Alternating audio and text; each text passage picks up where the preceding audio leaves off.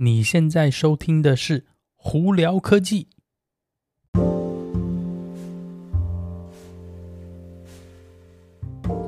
嗨，各位观众朋友，大家好，我是胡老板，欢迎来到今天的《胡聊科技》。今天美国洛杉矶时间三月二十三号星期三了，我的天老爷，外头好热啊！现在哦，还不到早上十点钟，外头已经七十、七十五、七十六、七十七度了啊！今天我们这里呢，二百里面最高温度要到华氏八十八度，哇塞，真是这应该这是春天吗？这好像不太对吧？Anyway，今天我们有哪些新闻要跟大家分享呢？呃，昨天前天应该最大的新闻是，诶，那个特斯拉在柏林的工厂哦，在德国的工厂，诶，上线了，而且并且有交车了，哇，那个如果有看到那个。网络上的影片的话，大家有注意到 Elon Musk 有跳舞哦，虽然说跳的不是很好啦，蛮好笑，但是他真的有有有有说话算话，真的有在上头跳舞哦。那顺道提到特斯拉呢，他们那个 Elon 呢，最近有在放话说，在 Cybertruck 的这个就是设计啊，以及最后的这个一些制造过程等等，应该会在今年年底结束，并且。明年二零二三年应该就会开始量产了。那 Cybertruck 这个产品呢，一直是被大家非常看好的一个产品。主要一方面也是因为在美国这里呢，呃，这种皮卡车子的这个市场真的非常非常大哦。你看福特哦，光是一个 F 一五零就基本上卖的。它的公司营业额基本上就是差不多就这样子咯。呃，那当然了，呃，Cyber 呃 Cybertruck 呢，它目前呢，大家会这么受欢迎，主要是因为一方面它是特斯拉的车子，那另一方面它真是一个非常奇特长相的一台车，真的是，嗯，我从来没有看过这种，它看起来又像是一个太空船，又像是一个。方方块块的一块拼图，反正就是一个很独特的设计啦。那你如果在路上看到的话，真的一定会让你多看几眼哦。主要也是因为非常非常独特。那二零二三年如果能真的开始生产的话，我会觉得对特斯拉的未来一定也是一个很好的这个发展哦。主要也是因为特斯拉现阶段，你看它的车子，它都主要还是以 SUV。呃，就是 Model Y 为主嘛，甚至 Model 3的量虽然很多，但是也没有 Model Y 多。呃，所以你就知道说，如果他今天出来一个皮卡车的话，哇，那个他开始抢着福特这，还有那其他 GM 啊这种大市场这种 truck 的市场的时候呢，他一定是有他的办法在。所以呢，特斯拉未来呢，应该是看起来不错哦。那也就是为什么这几天突然一下股票现在已经一千多美金一股了，上礼拜才最低有高达七百。最最低有低到七百多块钱，你看，突然想哇，差了百分之三十，真的很厉害哦。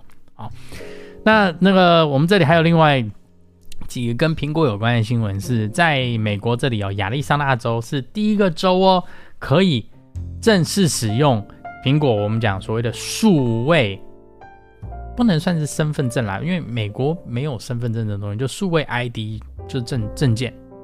OK，那它现在呢是让大家用在苹果手机里面呢，可以有驾照，数位的驾照，而且是合法的。就说是你基本上如果今天有什么政府官员啊，或者是警察，就是跟你要证件的话，你拿出来，这个是合法的哦。那亚利桑那州会是第一个州，呃，合法这件事情。那陆陆续续，我想一定会有其他州跟进啦，因为我觉得这个东西迟早要有数位化的一个办法了。那提到那个苹果呢，我们还有另外一个新闻，我觉得是对苹果未来发展还不错。是苹果最近在英国买了一家公司，叫做 Credit Kudos。OK，它不是一家银行，虽然说它在这个银行业里头，但它并不是银行，它是什么呢？这家银行，这这不是银行，这家公司的这 Credit Kudos 呢，它是一个我们讲说 Credit Check，就是你的。Credit check，我看要怎么讲。嗯，But anyway，它是一家 credit check。我现在突然一下那个想不起来 credit check 就翻译成中文要翻译怎样？呃，就是反正就是你哦，信用对不对？这这是是检查一个人的信用，对不起哦。呃，那个他检查的是信用公司。那在为什么苹果会买这家公司？大家目前的猜测是，他可能要把他的就是银行的这个业务啊，或者怎么样的开始。往欧洲那边发展了。大家都知道呢，苹果几年前在美国出了在苹果的信用卡 Apple Card 是经过 Goldman Sachs 发的嘛？那 Credit Kudos 这家公司呢，如果是可以提供更好的呃方式去判断一个人信用的话，那对未来那个颁发信用卡的这个。就算审核吧，应该会有更好的一个办法吧，也就是更好能去审核这些呃客户的信用的话，那苹果发信用卡的这机制可能就很快很快就可以出出去了。那也就是。为什么苹果可能会买这家公司的原因啦？那 Apple Card 呢？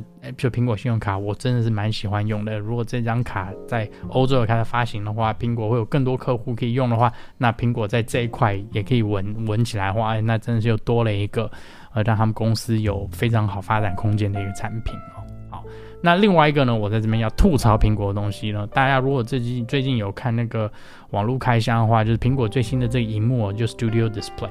真的是被骂得很惨了，真的是你永远没有想到说苹果这么厉害一个设计公司，怎么会设计出这个产品出来？那有多糟糕呢？比方说后头电源线没办法跟荧幕分开，这是一个；另外一个，你的架子跟基本的架子只能调角度，没办法调高低。然后呢，你如果想要是用，就是我们讲的是把荧幕架在。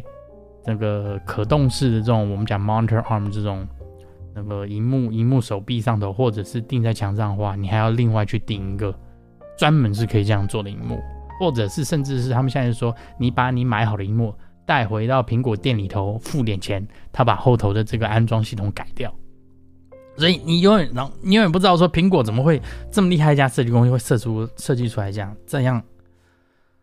糟糕，也不能说糟糕的，哇，真的是网络上大家都讲这么糟糕的产品了。哦，那我有没有要开箱呢？有。那等那个我影片拍好了呢，我还会再放 YouTube 上，大家可以去看我为什么会这样讲啊，因为它真的是有一些很多奇奇怪怪的问题在了。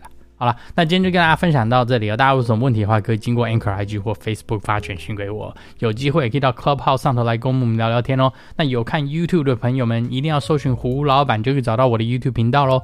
今天就到这里，我是胡老板，我们下次见喽，拜拜。